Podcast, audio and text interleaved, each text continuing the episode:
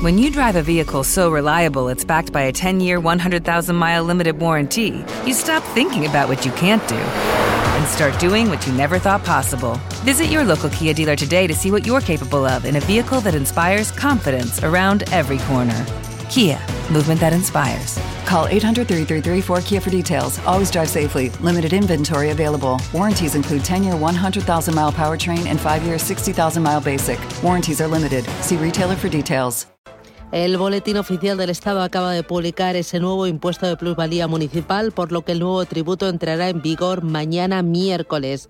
Eh, vamos a intentar comprender quién debe pagar este tributo, cómo va a ser este nuevo tributo, qué es lo que va a suponer para los ayuntamientos, qué va a suponer también para los compradores eh, en caso de una donación, en caso de una herencia. Eh, y bueno, si aquí se ha terminado toda la historia, o se abre la puerta a una oleada de, de pleitos por los métodos de cálculo y también por eh, haberse aprobado a través de un decreto ley. Nos acompaña Carlos Cruzado, que es presidente de los técnicos de Hacienda de Gesta. Don Carlos, ¿qué tal? Buenos días, bienvenido.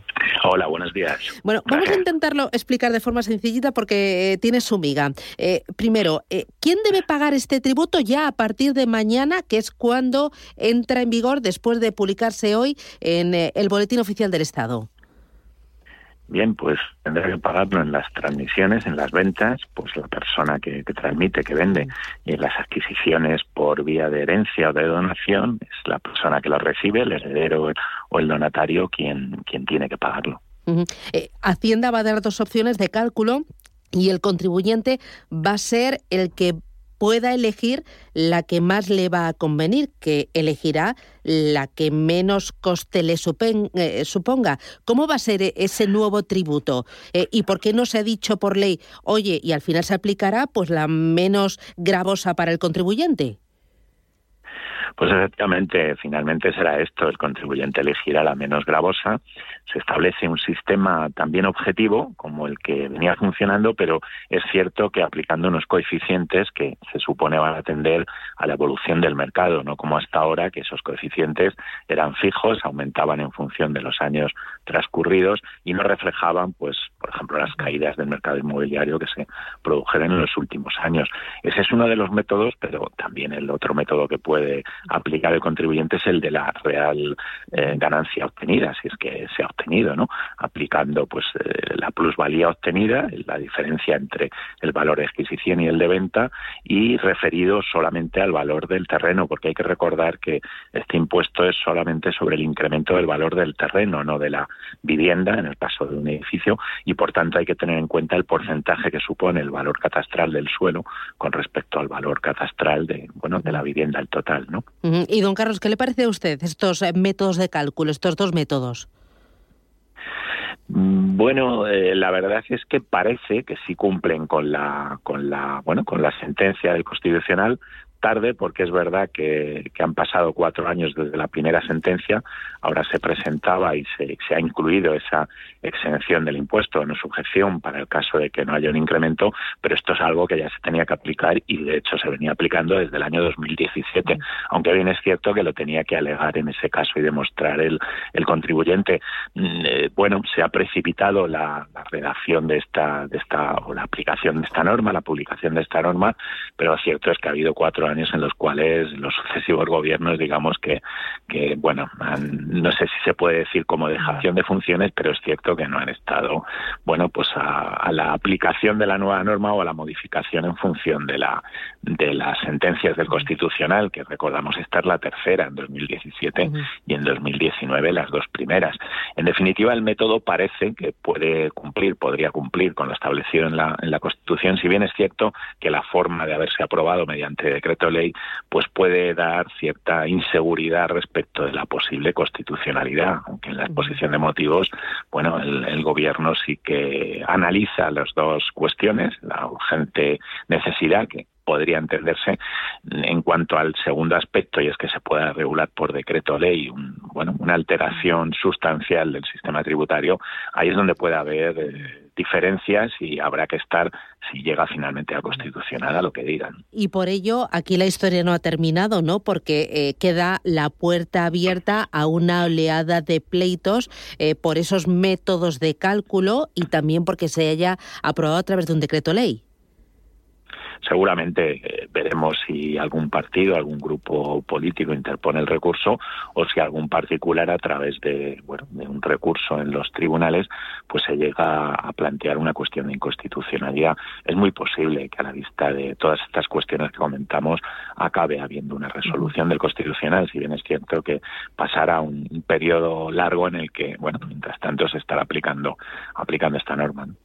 Eh, es un impuesto que va a ser especialmente gravoso para eh, aquellas operaciones que se realicen dentro del mismo año, ¿no? Porque se quiere penalizar el carácter más especulativo de una operación. Efectivamente, de hecho, anteriormente no se tributaba por esas eh, plusvalía en, un año y ahora sí se ha incluido esta, esta posibilidad y además con un coeficiente, si vemos la tabla de coeficientes, la primera que se ha publicado con el decreto ley, pues con un, con un coeficiente alto, un 0,14 más alto que el, que el de los bueno años anteriores o por lo menos el que se refiere a un año. ¿no? Esto no va a tener efecto retroactivo, ¿no? Eh, empieza a contar a partir de mañana. No debería tenerlo. De hecho, el decreto ley se acaba de publicar en el boletín hace algo más de media hora eh, y, bueno, no, no hace ninguna referencia a posibilidad de efectos retroactivos. Eh, dice que su, su entrada en vigor será a partir de mañana, por lo cual entendemos que las liquidaciones que no se hubieran practicado hasta este momento, pues no se podrán practicar. Tanto las, los hechos que se hayan producido, las transmisiones durante estos días desde que se conoció el fallo del Constitucional, eh, como incluso entendemos nosotros aquellos que, siendo anteriores, no se habían producido todavía ni la autoliquidación ni la liquidación por parte de los ayuntamientos. Claro, ¿y qué pasa en estas dos últimas semanas, desde que el Tribunal Constitucional anulara en su sentencia, eh, yo creo que fue el 26 de octubre, el método de cálculo por considerarlo inconstitucional, hasta el día de mañana que entra, que entra en vigor? Con esas dos semanas, ¿qué pasa? Bueno, parece claro que las operaciones de, adquisición a través de herencia o donación o de transmisión a través de venta que se han producido en estos días no se van a poder grabar, pero tampoco, como decía antes, aquellas que habiéndose producido antes del fallo no tenían todavía, no se habían liquidado todavía, ¿no? Hay que recordar que el fallo del constitucional lo que lo que viene a, a decir es que aquellas solamente se podrán reclamar respecto de, esa inconstitucionalidad y de los artículos aquellas eh, liquidaciones que no estuvieran, que no fueran firmes, que estuvieran en vía de recurso o que no se hubieran autoliquidado. Nosotros, bueno, esto es algo que se ha criticado mucho, pero es cierto que este sí es el criterio del Tribunal Constitucional y parece complicado que, los recursos, que sin duda los habrá con respecto a estas personas que habían liquidado anteriormente, puedan llegar a prosperar por cuanto es el máximo intérprete de la Constitución, ¿no? El Tribunal. Eh, entiendo, o sea, entonces hay un vacío legal, ¿no? En estas dos semanas. Bueno, más que un vacío, sí, lo que hay es una, un periodo en el cual no ha existido, no existe el impuesto de el impuesto del incremento de valor de, terrenos de naturaleza urbana y por tanto no se puede liquidar respecto de estas operaciones a las que nos referíamos, claro. ¿Y esto a los ayuntamientos cómo les va a impactar? Bueno, habrá que ver. Eh, parece que en principio las, las cuotas van a ser menores. En principio la previsión presupuestaria para, este año eran algo más de 2.000 millones. Eh, los últimos años han estado en torno a los 2.500 millones, salvo el año pasado por, motivos obvios de, la, de la crisis de la pandemia. Y, y, bueno, va a haber una reducción seguramente.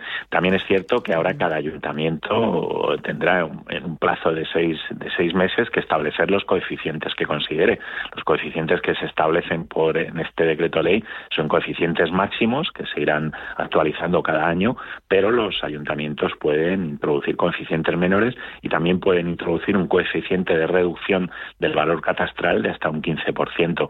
Por lo tanto, ya va a estar en la, mano de los ayuntamientos bueno, el que sea más o menos gravoso para los contribuyentes. También hay que recordar que este no es un impuesto obligatorio, es un impuesto eh, potestativo, por parte de los ayuntamientos. Pero, pero lo, lo ponen cuántos ayuntamientos o cuántos no, que a lo mejor terminamos antes. Pues desde luego, ahora mismo no tengo el número, pero los que no tienen el, impuesto obviamente son los, los, ayuntamientos más pequeños, ¿no? ¿no? recuerdo si son 2.000 o 3.000 los que quizá no lo tienen, pero estamos hablando de ayuntamientos con un número de habitantes muy reducido. Por eso estas declaraciones estos días de algunos alcaldes, eh, como la que ponían anteriormente, hablando de la injusticia del, del, impuesto anterior, bueno, pues estaba en su mano el no, el no haberlo, el no haberlo impuesto, ¿no? El no haberlo cobrado, claro. Eh, al final al contribuyente em, eh, antes eh, de una manera y ahora de otra manera nos va a tocar que seguir pagando. Sin duda, el impuesto va a seguir. Va a seguir hemos tenido como una ventanita de ilusión ¿no? y de justicia impositiva durante dos semanas después de la sentencia del Tribunal Constitucional, pero nos ha durado, pues eso, dos semanas, un suspiro.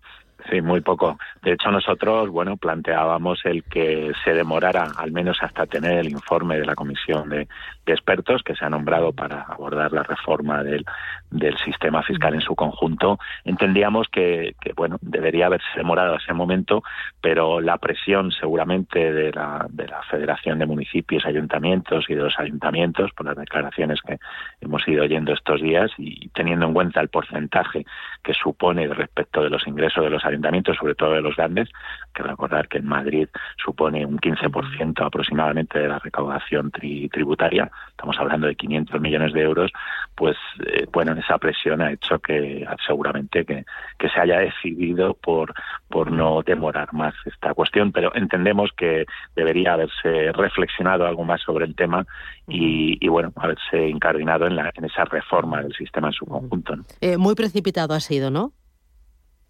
Bueno, ha sido muy precipitado, claro, sobre todo teniendo en cuenta que, como decía antes, desde el año 2017 ya teníamos esta, estas noticias del Tribunal Constitucional respecto de la inconstitucionalidad de, varios artículos, en principio el, hecho de que se estuvieran grabando plusvalías inexistentes, posteriormente en 2019 de que la cuota fuera superior incluso a la ganancia obtenida, y ha sido ya esta tercera la que, bueno, ha obligado al gobierno, al legislador, en definitiva, que es otra cuestión, ahora tendrá que convalidarse el decreto de ley. Nosotros también estamos planteando que sería oportuno el que se tramitara también como, como una norma, como una ley, para evitar pues esa, esos problemas que pueda haber si el Tribunal Constitucional en, en un tiempo pues lo declara, lo declara nuevamente inconstitucional. Don Carlos Cruzado, presidente de los técnicos de Hacienda de Gesta, muchísimas gracias por las aclaraciones y, y por su valoración. Gracias, que tenga buen día. Un abrazo. Un placer, buenos días. ¿No se merece tu familia lo mejor? Entonces, ¿por qué no los mejores huevos? Ahora, Egglands Best están disponibles en deliciosas opciones. Huevos clásicos, de gallina libre de jaula y orgánicos de Egglands, que ofrecen un sabor más delicioso y fresco de granja que le encantará a tu familia. En comparación con los huevos ordinarios, Egglands Best contiene la mejor nutrición como 6 veces más vitamina D, 10 veces más vitamina E y el doble de omega 3 y B12. Solo Egglands Best. Mejor sabor, mejor nutrición, mejores huevos. Visita egglandsbest.com para más información.